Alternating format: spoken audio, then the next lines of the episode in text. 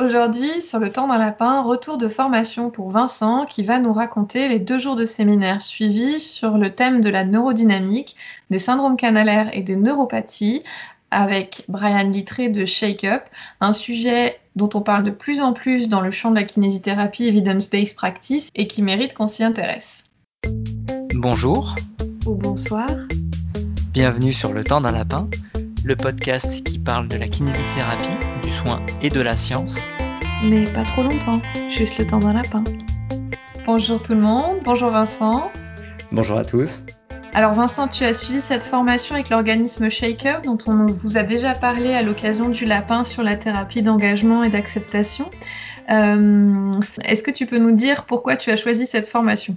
J'ai choisi de faire cette formation parce que pendant ma formation initiale, ce qu'on m'a appris de l'examen de l'état de santé des nerfs d'un patient, et puis ce que j'ai vu pratiquer par la suite, grossièrement, ça peut se résumer à taper sur la personne avec un marteau bizarre à des endroits précis et d'évaluer la qualité des réflexes et accessoirement paniquer quand on ne les retrouve pas ou sans trop savoir euh, finalement qu'est-ce qu'on doit faire du résultat obtenu. Je vois parfaitement de quoi tu parles. Et puis au cours des dernières années, avec euh, tout ce que j'ai pu apprendre sur la douleur et les neurosciences, euh, j'ai bricolé une pratique clinique que j'ai tenté de fonder le plus possible sur les preuves scientifiques disponibles.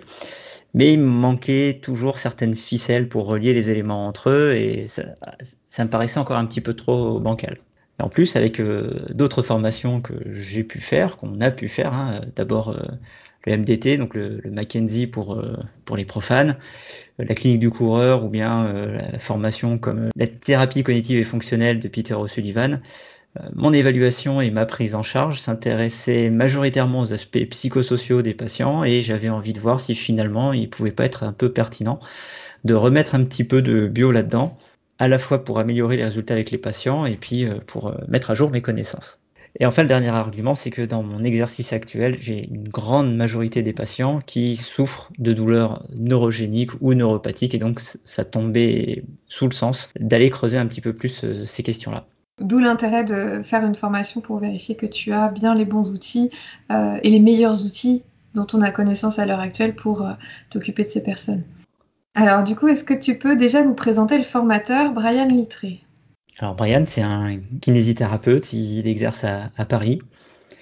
Il a été diplômé en 2017 et il a développé une affection particulière pour la prise en charge des neuropathies et la littérature scientifique qui tourne autour. Il donne ce cours un peu partout en France pour divers organismes. Là, c'était euh, Shake Up, mais euh, il y a d'autres organismes de formation plus locaux qui font aussi appel à ses services. Et je crois qu'il intervient aussi en Belgique et puis dans certains IFMK. Brian, c'est un petit peu l'antithèse du formateur à la française. C'est un mec qui vient du 9-3, il s'habille en survette, et euh, faut pas s'étonner, mais il donne cours en claquettes chaussettes, ce qui normalement devrait le disqualifier un petit peu partout. Hein. Ça faut, comme ça, ça ne se fait pas. Ah ouais, comment Qui est-ce qui a dit que ça ne se faisait pas hein? Et puis Brian, il a un peu ce côté enseignant à la cool qu'on retrouve euh, souvent chez les formateurs anglo-saxons, c'est-à-dire qu'il est très pédagogue, il est bienveillant, on sent vraiment qu'il est passionné par ce qu'il est en train de, de, t'expliquer, et très compétent, mais aussi il a parfaitement conscience de ses limites. Quand tu l'interroges, très souvent, il te dira qu'il sait qu'il ne sait pas. Je viens de spoiler les trois quarts de la formation, là, je suis désolé. il fait aussi partie de Kinefact, donc un organisme de vulgarisation et de partage des connaissances en kinésithérapie. Dont on ne euh, vous a absolument jamais parlé ici et dont on, dont on interview jamais euh, certains intervenants. Euh. Tout à fait. Et il a publié pour, pour Kinefact un gros dossier sur le syndrome du canal carpien. Brian fait partie de ces personnes qui militent pour le fait que la kinésithérapie puisse se réapproprier ce traitement, pour lequel aujourd'hui nous ne sommes pas considérés comme les acteurs prioritaires. Et du coup, il explique dans, dans un dossier très fourni euh, à quel point si nous, nous pourrions euh, être euh, présents et avoir une, apporter une plus-value dans la prise en charge des personnes qui souffrent d'un syndrome du canal carpien. Du coup, cette formation, Vincent, qu'est-ce que tu en retiens? Eh ben, ça faisait longtemps que j'étais pas revenu de formation avec plein de choses à retenir et plein de choses à remettre en pratique. C'était vraiment deux jours très denses, qui étaient euh, heureusement entrecoupés de, de, mise en pratique, de jeux de rôle qui permettaient d'intégrer et de mettre euh, en pratique les connaissances que Brian avait partagées avec nous. Mais aussi, euh, toute l'assemblée, c'était un groupe un peu particulier, puisqu'il y avait, je pense, 90% de l'effectif de Kinefact qui était présent, plus euh, pas mal de jeunes diplômés qui orbitent autour de cette organisation obscure, était très dense euh, aussi au niveau des échanges et des apports de l'Assemblée. La première chose que je retiens, c'est que finalement un examen neurologique, c'est plus complexe, ça doit être plus complexe que faire des, évaluer les réflexes, faire des break tests, qu'il s'agit de faire correctement d'ailleurs, c'est aussi une évaluation précise de la sensibilité afin de s'intéresser à toutes, les fibres nerveuses qui composent un nerf. Et finalement, elles toutes peuvent manifester d'une façon ou d'une autre qu'elles sont en souffrance chez nos patients. Brian nous apprend comment les évaluer, mais aussi quoi faire avec les résultats de cette évaluation. Ça, c'est quelque chose qui est quand même très important. Et là où je suis assez content, c'est que Brian arrive à créer un lien, toujours en s'appuyant sur des preuves scientifiques, entre l'anatomie, l'imagerie et la symptomatologie du patient. Tu imagines je suis en train de prononcer cette phrase. Vincent revient vers le bio du biopsychosocial. Ouh là là, il fallait bien quelqu'un comme Brian pour te ramener dans, dans le droit chemin. Ah, je pense que d'ici trois semaines, je fais de la thérapie manuelle. Tu reviendras nous en parler. Donc un retour, c'est vrai que parce que sur le lapin, on a beaucoup parlé de facteurs psychosociaux, on a beaucoup parlé de communication ces derniers temps, ça faisait partie nous des formations qui nous qui nous parlaient ou qui nous donnaient envie, euh, sur lesquelles on avait envie d'approfondir nos, connaissances. Et donc du coup, effectivement, là, on revient à quelque chose euh, de plus anatomique, plus lié à l'imagerie, plus lié euh, tout en restant scientifique finalement. Ouais, exactement. En fait, ce qui est intéressant, c'est que l'évolution des connaissances en physiologie permet de comprendre des douleurs que jusqu'à présent on n'arrivait pas forcément à expliquer. Et pas par euh, des hypothèses saugrenues euh, énergétiques ou ce genre de choses. On est dans de la physiologie pure et qui est assez peu coûteuse intellectuellement. Donc c'est ça qui est, qui est réjouissant et, et, qui permet de s'autoriser ce pas vers le, vers le bio, vers une composante biomédicale, parfois biomécanique, à une douleur. Sans oublier tous les ressorts euh, psychosociaux qu'il peut y avoir à côté. Oui, mais sans verser dans le biais euh, tout psychosocial ou tout, biomédical et de rester dans quelque chose où il y a une interaction, mais où effectivement certaines douleurs neuropathiques telles que tu peux croiser chez tes patients qui ont aussi beaucoup de facteurs de risque psychosociaux, tu peux aussi amener une explication anatomique qui ne soit pas, comme tu dis, euh, issue d'idées farfelues et qui puisse te servir à mettre en place des traitements visiblement qui peuvent aider tes patients. C'est ça. Brian a beau être sorti qu'en 2017, donc ça va faire, euh, attention je compte sur mes doigts, hein, ça va faire 4, ans, il, a malgré tout euh, plein de petits trucs qu'il peut ressortir de sa pratique personnelle qui montrent qu'il a à la fois du, recul et de l'expérience. Clairement, au sortir de la formation, je vois plus mes patients de la même façon et je leur fais un examen neurologique qui est euh, bien plus rigoureux et qui, il me semble, me permet d'orienter plus efficacement le traitement que je vais leur proposer. L'autre versant de la formation, c'est la dissociation entre atteinte neurologique, avec douleur à composante neuropathique ou euh, des vraies neuropathies, et puis les syndromes vasculaires qui peuvent euh, mimer les symptômes des atteintes neurologiques périphériques, mais dont la prise en charge sera évidemment différente, qu'elle soit conservative ou chirurgicale. Je ne sais pas ce qu'il en était pour toi, mais euh, moi, dans ma formation initiale, le diagnostic était totalement absent de la prise en charge dans le champ vasculaire et on se contentait d'apprendre euh, comment remettre en fonction une artère qui avait subi une chirurgie. Ah bah moi, clairement, euh, le versant vasculaire est un versant que je ne maîtrise pas du tout. Et c'est pas rare qu'en effet, j'ai des situations avec des symptômes un peu particuliers, parfois résistants au traitement que je propose par rapport à mes hypothèses diagnostiques, et où je me dis, ah bah, il y a peut-être quelque chose de vasculaire, et où je me rends compte que j'ai aucun outil ni dans le diagnostic, ni dans, euh, ni même de communication finalement avec les médecins, à part dire, euh, bah, c'est bizarre, mais je suis pas sûre que ce soit que ce soit tendineux ou neuropathique, j'ai pas vraiment le, j'ai pas les compétences de ce côté-là. Donc ça, si c'est un bon point et c'est intéressant, je trouve, de savoir qu'il y a cette partie-là aussi qui est abordée dans cette formation. Et si ça peut te rassurer, je pense que les médecins sont un petit peu dans, dans le même état que toi. Et ben, tu vois, on est un peu dans la même, la même problématique, euh, sachant que moi j'avais eu une petite introduction pendant le DU de réhabilitation cardio-respiratoire euh, que j'ai fait à Lyon il y a 2-3 ans. Mais euh, avec Brian, on apprend effectivement à repérer quand il y a potentiellement une atteinte vasculaire et comment la mettre en évidence, qui est quand même plutôt sympa en termes de diagnostic différentiel. Et ça peut permettre à des, des situations qui traînent un petit peu d'apporter une solution qui sera peut-être beaucoup plus rapide beaucoup plus efficace. Et puis du coup, euh, ne pas se fourvoyer dans un traitement euh, sur une potentielle atteinte neuropathique alors que finalement on n'est pas du tout dans ce cas-là. Ouais, mais il faudra quand même faire une infiltration au cas où, on ne sait jamais. Ça fait pas de mal. donc là, avec ce contenu, Brian m'a ouvert des perspectives de raisonnement clinique pour des patients que j'ai pu voir, pour lesquels l'amélioration était beaucoup plus lente qu'à l'accoutumée ou carrément absente alors que c'était ce qui était, c'était pas du tout ce qui était attendu. Et euh, avec le recul, me paraissent bien rentrer dans des schémas de troubles vasculaires. C'est encore à confirmer, mais je pense que ces éléments de, connaissance que Brian nous a partagés me permettront à l'avenir, si j'arrive à les intégrer correctement à ma pratique, d'éviter à certains patients une errance thérapeutique qui ne peut que leur être délétère. Et du coup, a posteriori, tu te dis qu'il y a beaucoup, beaucoup de situations où on passe à côté de ça? Il y en a quelques-unes. D'accord. Voilà. Euh, combien euh, C'est assez difficile à évaluer.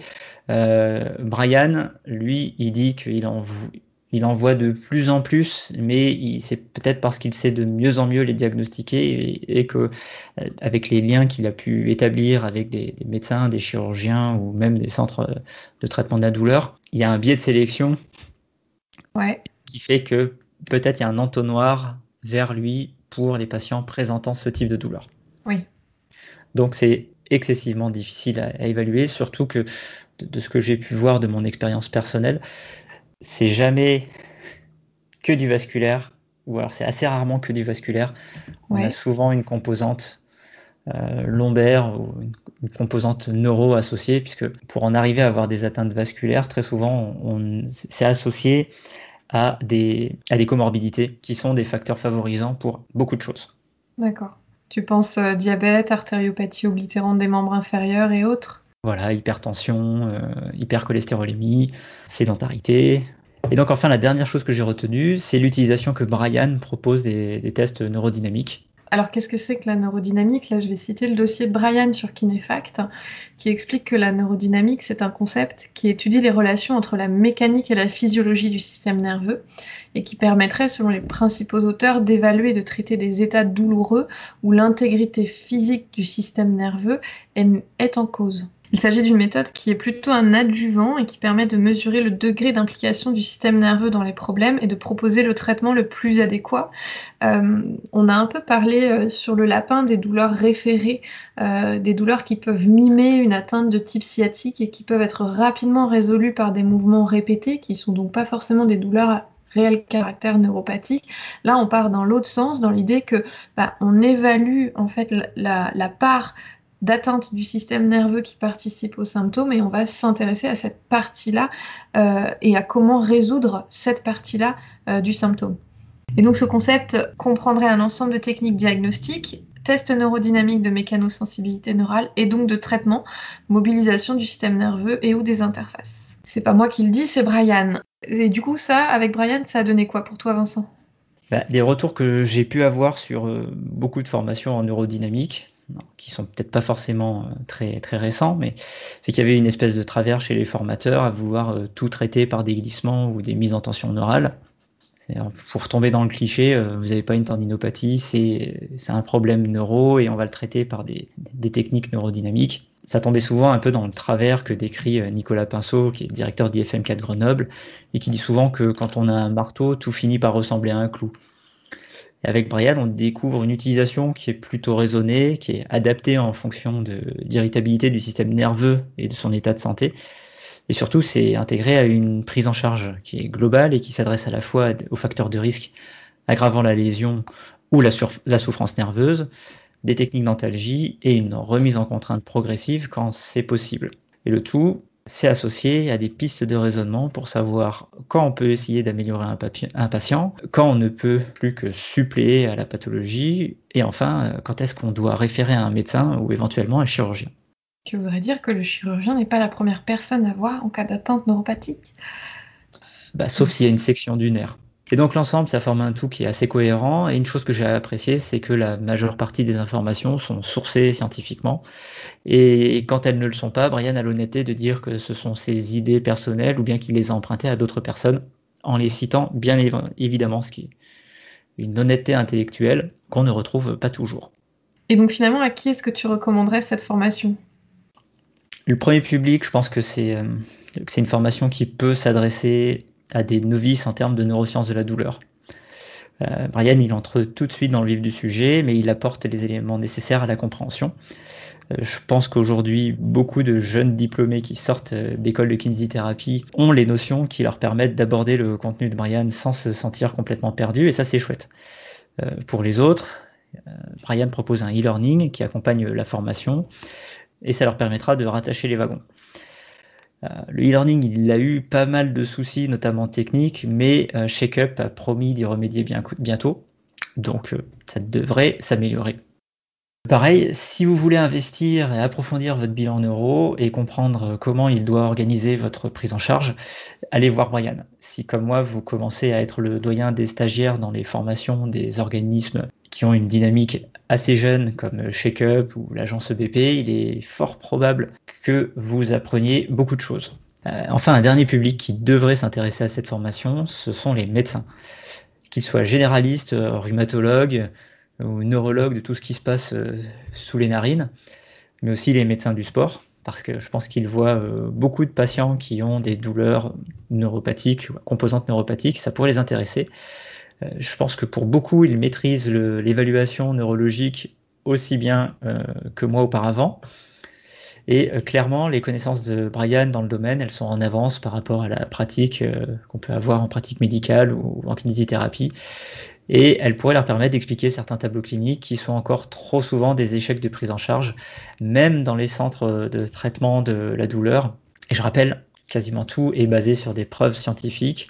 Il n'y a pas de place pour euh, des techniques ésotériques ou des euh, techniques qui seraient potentiellement dangereuses que le formateur justifierait parce que c'est un expert international et que lui, il sait. Du coup, euh, maintenant que tu nous as bien vendu du rêve, est-ce que tu peux par exemple nous raconter quelques éléments que tu aurais appris, qui t'ont beaucoup surpris et que tu vas pouvoir réutiliser dans ta pratique quotidienne? Éventuellement, as-tu déjà des exemples de situations cliniques pour lesquelles ça t'a permis d'avancer. Premier exemple qui me vient à l'idée, c'est un patient qu'on a eu à l'hôpital pour une euh, lomboradiculalgie qui présentait des douleurs lombaires modérées, mais une douleur très vive au niveau du mollet et puis une, anesthésie euh, quasi complète au niveau du pied, mais qui décrivait un, schéma douloureux qui n'était pas cohérent entre la partie lombaire et la partie euh, membre inférieur. Et en fait, ça m'a permis de mettre en évidence que, d'anticiper le fait qu'on était sur une composante vasculaire, un patient qui avait euh, une artère euh, poplitée externe qui était bouchée à 90%. On était sur une douleur neuropathique, mais causée par une ischémie. Et qui se présentait comment du coup? Et qui se présentait par euh, des douleurs lombaires améliorées par l'activité, mais qui s'accompagnaient d'une douleur dans le membre inférieur qui s'aggravait avec l'activité. D'accord. Il y avait pas le, cycle douloureux n'était pas le même en fait. Le cycle douloureux n'était pas le même entre les, deux composantes. C'est un patient qui a aussi bénéficié d'une infiltration euh, au niveau lombaire, qui a vu une très nette amélioration de ses symptômes lombaires. Et par contre, bah, pour euh, les symptômes vasculaires, il bénéficiera d'une chirurgie euh, au mois d'août. Et donc, effectivement, là, on aurait pu s'acharner à vouloir traiter une neuropathie d'origine lombaire. J'imagine qu'il y avait au moins une discopathie, voire une hernie à l'imagerie lombaire et que finalement, euh, le fait de remettre dans le contexte le cycle douloureux et la symptomatologie a permis de comprendre que c'était pas euh, ce qu'on voyait à l'imagerie lombaire qui était en cause pour la douleur dans la jambe. Exactement. Et du coup, par exemple, il y a des petites choses qui devraient nous interpeller euh, sur le fait que ce qu'on pensait être une douleur neuropathique serait plutôt vasculaire.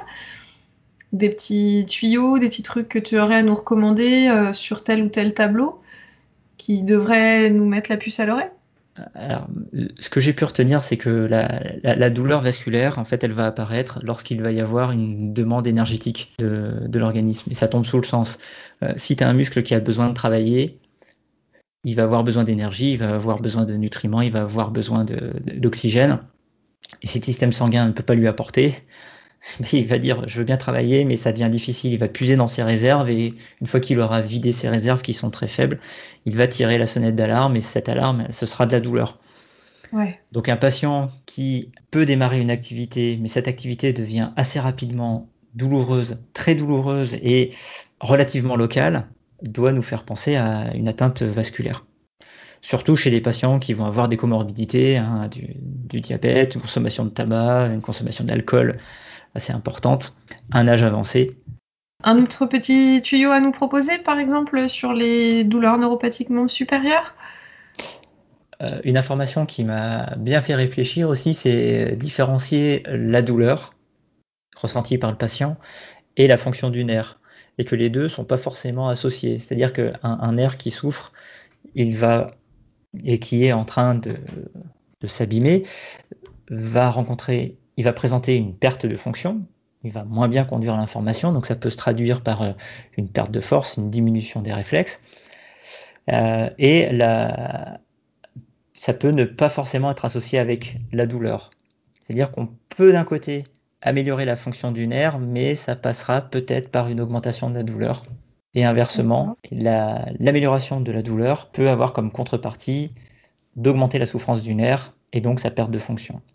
Et le parti pris de Brian, c'est plutôt de privilégier la fonction du nerf, parce que globalement c'est peut-être ça qui est le plus intéressant quand même, enfin qui à long terme est nécessaire de conserver, et d'essayer de soulager de manière plus importante la douleur dans un second temps.